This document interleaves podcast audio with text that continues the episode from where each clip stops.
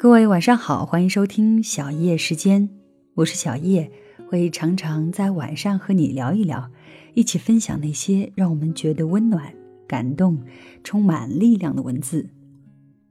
那有些朋友在微信公众平台上留言给我，会提到一些感情的困惑，比如说不知道该不该向某个人表白，不知道对方喜不喜欢自己。那通常我觉得在遇到这样的问题的时候，不妨直接或间接的告诉他，至少是要让对方明明白白、清清楚楚的知道你的心意。而至于对方如果爱你，那当然好；如果不爱，那一定是不爱的。除了感情开始之前的相互试探的阶段，可能没有多少介于爱或不爱之间的感觉。遇到喜欢玩暧昧的人，请远离，因为暧昧是病，得治。那今天的节目当中，我们就一起来听一听 K K 拉雅的这篇文章，题目就叫做《暧昧是病得治》。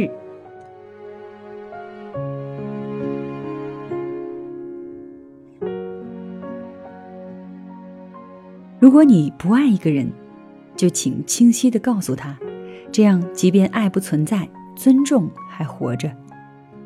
暧昧这词是多少中箭人的心头疤。我真的很讨厌暧昧，这里的暧昧不是指感情开始之前的那份相互试探，而是凭借暧昧去消费别人感情的行为。这样的行为简直就是对情感的亵渎。然而，暧昧犹如吸毒上瘾的病，因为贪恋成性，除非在这事儿上栽了大跟头，得了教训，否则要整治纠正，实在不是易事。男人在当了暧昧的冤大头之后，就能辨别是纯洁还是绿茶；女人吃了暧昧的亏之后，就能分清是男神还是渣。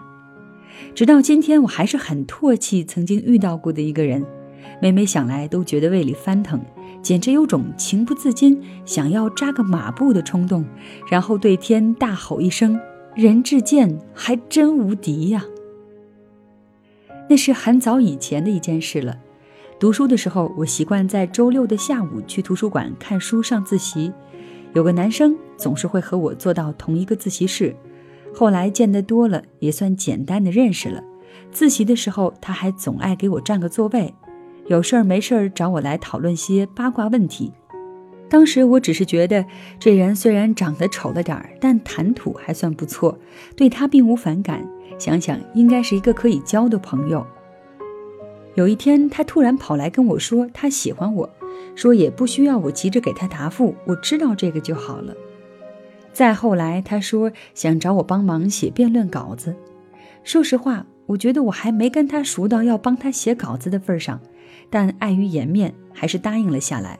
花了一周的时间，死了无数脑细胞，帮他把稿子搞定。这之后，他就几乎没有再联系过我。过了大半月。我实在忍不住莫名其妙和好奇，问他啥意思。他说：“我喜欢野蛮女友全智贤那种姑娘，你看上去太温柔了。”顷刻之间，我内心一万头羊驼澎湃汹涌，策马奔腾。到这里还不是结束，期末考试的时候，他又跑来跟我套近乎，说什么其实是我太优秀了，他觉得喜欢我有压力之类的话。我不耐烦，让他说人话。他才神神秘秘地凑过来说：“马哲考试，我俩是一个考试，到时候你能不能给我递下答案呀？”我看了看他那张数眉数脸的眼，顿生厌恶之情。他原来不仅长得丑，脸皮还很厚啊！想搞暧昧这套，也请把戏做足好吗？那么差劲儿的演技，就别学别人出来混了好吗？还好你长得丑，要不然我就中招了好吗？他还是在那里满眼放光地等待着我的答复，我实在看不下第二眼，吐了他一脸的呵呵。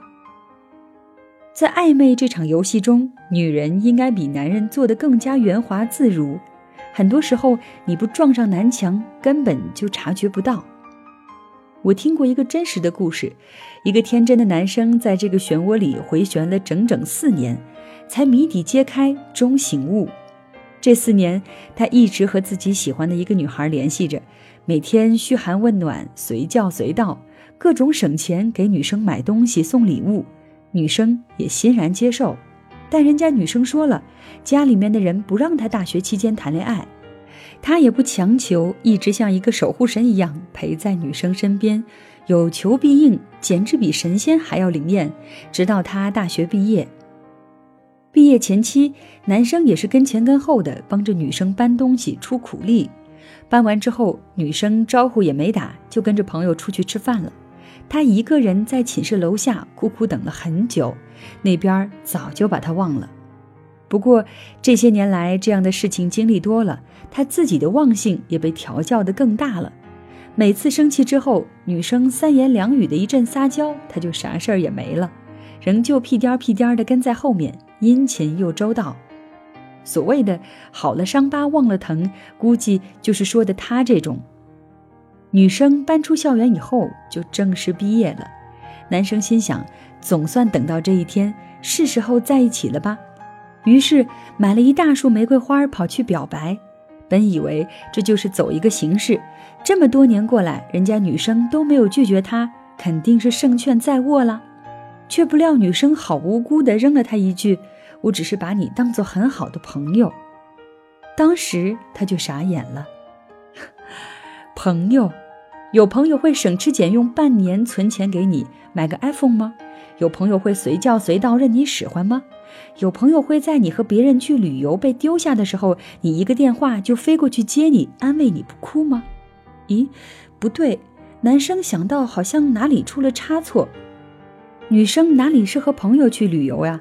分明就是和男朋友去旅游，两人吵架了才把他丢下的呀。男生于是找到他的同学打听，真相如雷轰顶。其实女生在大学四年里不知道换了多少个男朋友，大家都以为他只是她的表哥。你不是他的表哥吗？同学问，语气里带着疑惑，他听出来的却是讥讽。怒火像被点炸了的汽油桶，砰，在他脑海里炸响。表你大爷的哥呀！忽然之间天塌地裂，男生觉得自己连备胎都不如，备胎至少还有一丝被派上用场转为正胎的希望，而他从一开始就被放置在了分类垃圾桶里，而且是可循环再使用的那一类。他居然愚蠢到他说什么他就信什么。被人玩的团团转，还暗自开心，以为他在他的生命里占据着不可缺的位置。是啊，他缺什么，他都第一时间主动补给，当然是不可缺的位置。而女生对于欺骗他所有的理由是，她只是希望在他的心中，他永远是那个最美好的人。他是为了维持这份美好的形象才如此做的。哇，真的好美好呀，美好的光芒万丈。记不得是从哪里看过一句话，大致是这样说的：如果你不爱一个人，就请清晰地告诉他，这样，即便爱不存在，尊重还活着。喜欢玩暧昧的人，怕是连“尊重”这两个字的意思都忘了吧？如果不喜欢，就不要去消费别人的感情；如果消费了，就请严肃的买单，为你处处留情的债负责，别拍了屁股就走人。天下。就没有免费的午餐，嗯，就这样子。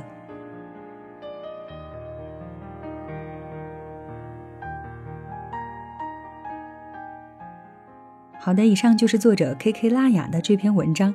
他是一个在豆瓣上写故事的人。如果你对他其他的文章感兴趣，可以在新浪微博搜索。K I K I 拉雅，也就是 K K 拉雅，也可以在微信公众号搜索“亲爱的晚安”，就可以看到他很多的文章了。那感谢你的收听，我是小叶。如果你想要收听到我更多的节目，可以在喜马拉雅搜索“小叶三二一”，或者在新浪微博找到一丛蓝给我留言。